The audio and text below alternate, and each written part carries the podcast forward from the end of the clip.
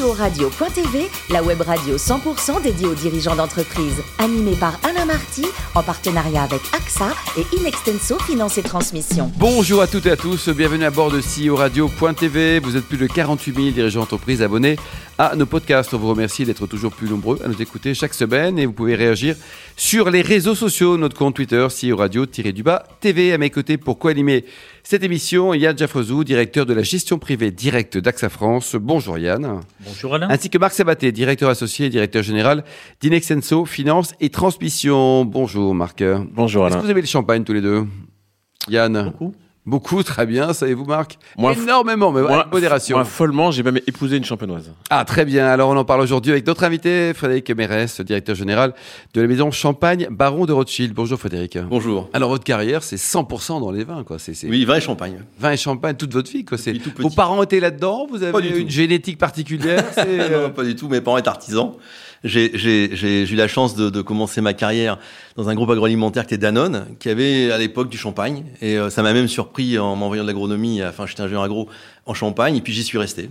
Euh, 14 ans, j'ai fait une petite incartade dans le vin, dans la vallée du Rhône, pour belle maison qui s'appelle Jaboulet, et de- du château de la Lagune en même temps. Et puis, je suis revenu à mes premiers amours euh, quand j'ai croisé la famille Rothschild en 2009 euh, pour les rejoindre en Champagne. En 2010, là. En 2010. D'après, quoi. Alors, Voilà. un petit mot justement, l'historique, hein, la famille Rothschild, elle est, elle est ancestrale, et, cette, mais la partie champagne, elle est aussi récente ou elle est assez Alors c'est récent effectivement, mais il faut savoir qu'après guerre, euh, après la guerre, donc il y avait une maison qui était qui était en, en- en un peu en difficulté, qui cherchait à, à se développer, c'était la maison Ruinard. Et à l'époque, donc le baron Philippe, euh, propriétaire de Mouton, a été actionnaire à 40% de Ruinard pendant euh, à peu près euh, 25 ans. Suite à quoi, Ruinard après a vendu la maison, enfin la famille Ruinard a vendu la maison à, à, à Groupe Moët Chandon.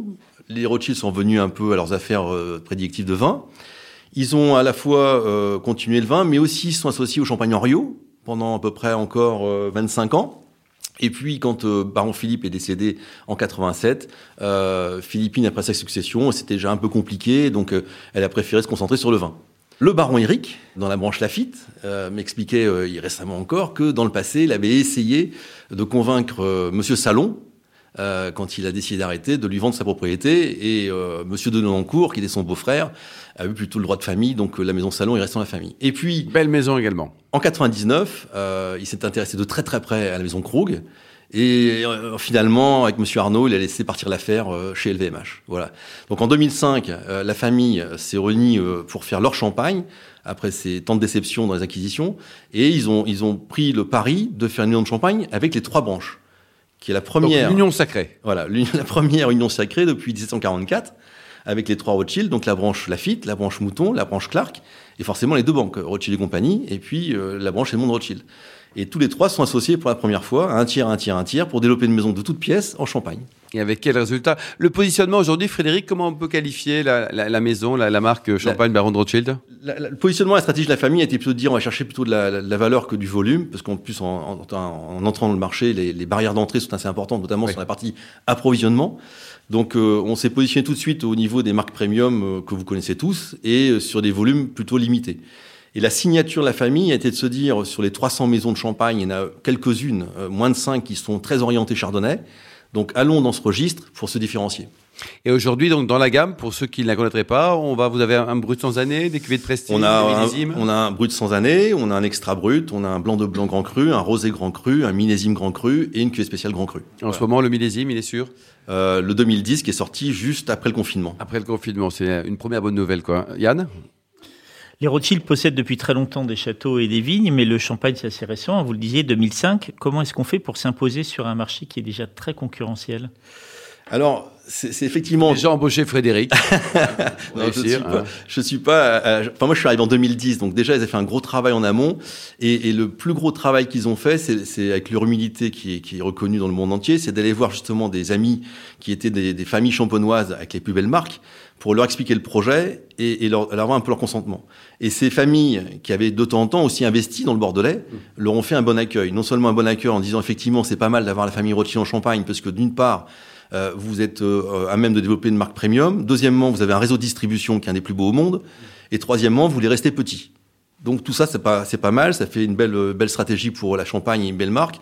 Et donc les, certaines familles se sont euh, euh, euh, mis à aider un peu le lancement de la, la, maison, notamment pour acheter des vins clairs, par exemple, des vins de réserve au départ, pour mettre en place la famille dans certains opérateurs de Champagne au niveau des, des, des raisins. Et ça s'est bien passé, donc pendant pendant 4-5 ans, très discrètement, euh, de façon très feutrée, euh, à la mode de ce que peut faire la famille dans la banque. Et puis en 2010, les premières bouteilles sont sorties pour euh, commencer à, à, à être vendues dans quelques marchés internationaux. Yann? Comment est-ce que vous distribuez vos champagnes justement? Parce que je crois que vous au moins sur la France, vous n'êtes pas euh, vous n'êtes pas en grande distribution? Non, alors la, la, la volonté de la famille, c'était aussi d'être de, de, vraiment dans le marché sélectif, c'est-à-dire que la, la, grande restauration, la grande hôtellerie du luxe, les cavistes de prestige, en, en, privilégiant vraiment des chaînes qui sont vraiment orientées dans le premium. Euh, et la, la, la, la, famille a voulu faire des volumes qui soient en adéquation avec tout ça. Donc du, du luxe, du premium et de la qualité, à l'image de ce que font les grands vins chez Rothschild, entre euh, Mouton Lafitte, l'Évangile, Opus One, Amaviva, Claire Milon, Duar Milon, Rio Sec, je peux en passer encore beaucoup comme ça. Et c'était une volonté. Après, euh, moi, en tant que, que dirigeant de la maison, c'était un bonheur. Parce que quand vous arrivez chez la famille Rothschild, vous avez trois branches qui vous proposent un catalogue de distribution qui est le plus beau au monde, avec à peu près 280 options. exceptionnel, Sur 180 pays. Ouais. C'est formidable. Donc ça nous a permis de, de démarrer assez rapidement sur l'export et sur pas mal de pays pour être aujourd'hui dans 82, 85 pays. Yann? Oui, et pour finir, quelles sont vos ambitions de développement aujourd'hui? Alors le, le, développement va plutôt s'orienter sur le, le, le, prestige. Donc euh, en Champagne, il y a une denrée rare, c'est la terre. Euh, puisque la terre appartient à 90% euh, aux vignerons, et c'est comme ça qu'il y a un équilibre entre, du marché champenois entre le vignoble et les maisons. Et donc, euh, comme nous sommes arrivés comme dernier acteur, pour acheter des, grands crus, notamment dans la Côte des Blancs et un peu dans la montagne de Reims, c'est un cauchemar. Enfin, c'était un cauchemar. Et donc, on a commencé à glaner 10 arts, 5 arts, au fur et à mesure de, de, des années, avec les difficultés que tout le monde peut avoir. Et aujourd'hui, on a un petit patrimoine de 4 hectares de grands crus. Euh, mais la énorme, ce qui est énorme pour la Champagne, on ne se rend pas bien compte, mais c'est voilà, gigantesque. Surtout dans la Côte des Blancs. Et l'idée de la famille, c'est de continuer progressivement à capitaliser sur le terroir de la Champagne dans les grands crus. Investir, que dans des bons terroirs encore. La crise du Covid va certainement aussi nous aider un peu à, accélérer un peu cette, ce levier, étant donné qu'il y a des, des, des, terres qui sont plus disponibles euh, euh, post-Covid qu'avant le Covid. Marc? Oui, justement, vous venez d'en parler de la crise du Covid et, et de la recomposition potentielle de, de cette économie de la Champagne on a l'impression, en volume, en valeur, qu'on est un peu au bout d'un cycle dans cette économie champenoise. Euh, les prix ont baissé, euh, les volumes aussi. Euh, le marché est moins acheteur. Est-ce que le champagne lui-même n'a pas perdu un peu de son prestige en s'étant très massifié, y compris en grande distribution, notamment dans les pays européens? Alors euh, oui pour l'Europe et la France, non pour le monde, puisque en valeur, euh, le record de, chiffre d'affaires est, est, arrivé à plus de 5 milliards d'euros euh, à fin 2019 avec des volumes qui étaient en diminution de 3-4%. Donc les volumes sont aux Le nombre de bouteilles, peut-être vous nous rappelez combien Globalement, c'est 300, 300 millions de bouteilles. On est monté dans les années folles à 320 millions, 325 millions, et puis on est redescendu à 280 après 2008. Aujourd'hui, on le marché des bulles au sens large, il est de combien? Parce que 300 millions sur bah, c'est à peu près 10%, 10%, 10%, 10%. Et, et, et euh, le marché français faisait 50% des volumes, et aujourd'hui, fait à peu près 45-46%. Donc le marché export a pris la, la dimension euh, que la France a perdue. Et c'est vrai, vous avez raison, euh, la grande distribution et les marchés d'entrée de, de gamme sont plutôt en décroissance avec une volonté de, de, de, concentrer les maisons à fort potentiel. Et donc, il y a une bascule entre ces petites maisons, ces petites marques et ces petits vignerons sur les marques fortes qui vont continuer à croître en volume et surtout développer des marchés euh, encore en forte croissance comme les États-Unis, euh, comme l'Asie en, règle générale, et puis certains pays européens. Donc dans cette attractivité que vous représentez, en maîtrisant complètement votre chaîne de distribution, j'y reviendrai juste après, euh, vous avez acheté un, petit domaine à Vertu, de Prieur, si euh, mes sources sont bonnes. Euh, quel est le positionnement de, Baron euh, Rothschild dans ce marché de demain en tant qu'acteur, acquéreur, croissance externe? Vous regardez tout ce qui se passe? Toutes les maisons, toutes les parcelles à vendre Alors, la, la particularité de la famille et de notre champagne, c'est qu'il porte le nom de Rothschild. Donc, euh, par le nom, c'est difficilement cessible. Et, donc, on peut imaginer un peu de croissance, mais surtout de la croissance en valeur. Donc, on va plutôt continuer à, monter la gamme sur la pyramide avec des produits qui sont significativement euh, en haut, avec des produits qui sont même euh, exclusifs et très très rares, à l'image des deux maisons qui le font aujourd'hui en Champagne. Euh, on va forcément regarder les acquisitions potentielles de terroir, mais sans vouloir faire 50 hectares ou 100 hectares. On va plutôt regarder les, les, les micro-parcelles dans les plus grosses euh, appellations en termes de, de, de, de valorisation. Le Ménil, Cramant, Avise, Auger, Ambonnet, ce genre de cru où euh, chaque raisin fait, fait des, des, des miracles. Euh, des acquisitions de, de, de tiers, c'est pas à l'ordre du jour, de fait, de la marque en fait, parce qu'effectivement, on, on a la Vous n'avez pas besoin, vous n'avez pas envie de faire autre chose que du Rothschild, quoi. Non, non. Ouais. Marc Et enfin, euh, comment on vit en termes de distribution de produits à côté de Lafitte, de Mouton, de Clark, euh, cet univers de vin très haut de gamme? Est-ce qu'on va trouver du baron Rothschild en primeur un jour? Alors c'est une très bonne, Bonne question. Euh, alors aujourd'hui, non. Euh, mais dans le futur, peut-être.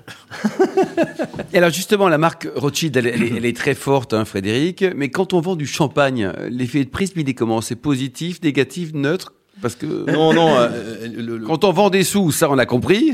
Et quand on vend du champagne, c'est important parce que la marque Rothschild, même pour les gens qui ne connaissent pas euh, le champagne ou le vin, parce qu'il y a beaucoup de gens qui ne savent pas que la famille Rothschild fait du vin, je pense notamment au Grand Export, sont rassurés néanmoins par le nom. Donc euh, même des gens qui ne sont pas des connaisseurs ou des aficionados du champagne vont être rassurés pour prendre une bouteille de Baron de Rothschild ou éventuellement faire un cadeau avec. il y a un côté statutaire aussi. Voilà, donc ça c'est plutôt intéressant. Nous, on essaye aussi dans la stratégie marketing de- de- d'éviter d'être trop aussi euh, ancré avec les consommateurs peut-être un peu plus âgés Oui. de ces bouteilles qui sont assez onéreuses et d'accrocher aussi une cible de, de clients potentiels de, de 30-40 ans qui sont demain nos clients qui vont devenir euh, euh, récurrents sur le champagne comme pour les grands vins. Et pour terminer, donc le millésime 2020 en Champagne, il est comment, Frédéric? Il est comme chaque année, Dixit les vignerons, le millésime du siècle, ou alors il est Alors- vraiment bon cette année? Alors, je vous dirais que c'est un millésime qui, qui a amené beaucoup de générosité en volume et en qualité. En revanche, il a, il a amené beaucoup de rancœur puisque les, les, les- la crise étant là, euh, en Champagne, on gère en fait les rendements tous les ans et on a été obligé de couper 30% des rendements euh, naturels et les laisser par terre. Donc, euh, je pense que la qualité de ce qui va rester va être excellente et j'espère qu'on pourra l'apprécier à partir de 2024-2025 dans de très bonnes bouteilles Baron Rothschild. Merci beaucoup Frédéric, merci également à vous Yann et Marc. Fin de ce numéro de CEO Radio.tv. Retrouvez toute notre actualité sur nos comptes Twitter et LinkedIn. On se donne rendez-vous mardi prochain à 14h précise pour une nouvelle émission.